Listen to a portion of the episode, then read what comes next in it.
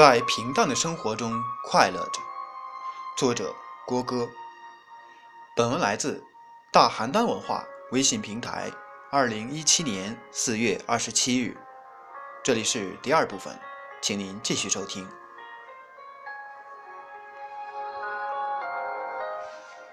生活中，我身边很多人渴望着被赞美年轻漂亮，所以采取节食。瘦身、吸脂、整容等方式塑形美容，常常使身心受到很大的摧残，留下挥之不去的后遗症。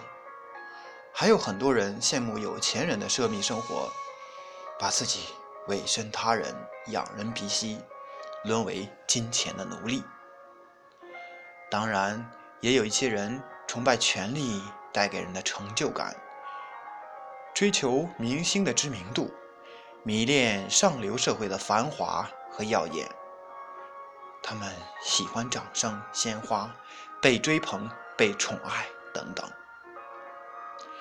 喜爱这些没有对错，惊天动地的做大事没有错，只要是自己真心喜欢。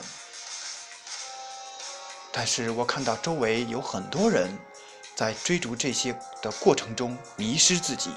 丧失本真的自我，原本坚持的美好荡然无存，变得没有原则，只有物质和利益。他们在不知不觉中，逐渐走向一条自己都不喜欢的生活道路，最后感叹悔不当初。我不想这样，所以我随遇而安。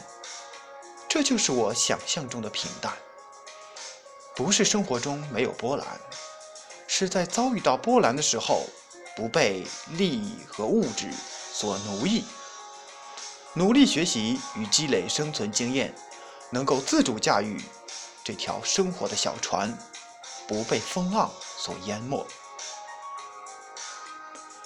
平淡也不是人云亦云、稀里糊涂的过生活。我没有太多的阅历，但是我一直铭记着范仲淹《岳阳楼记》中“不以物喜，不以己悲”的话。我认为这句话就是在传达平淡的意思。妈妈说，范仲淹是一位对佛学有很深造诣的大家。他有这样的心得，是因为他能够。做自己该做的事情，不计较别人的看法，忠于内心，勇于做自己心灵的主人。而且我从中体会到，人云的那些事情，跟自己大多没有多大的关系。或许，这正是经过生活的意义和在红尘中生活的真实意思吧。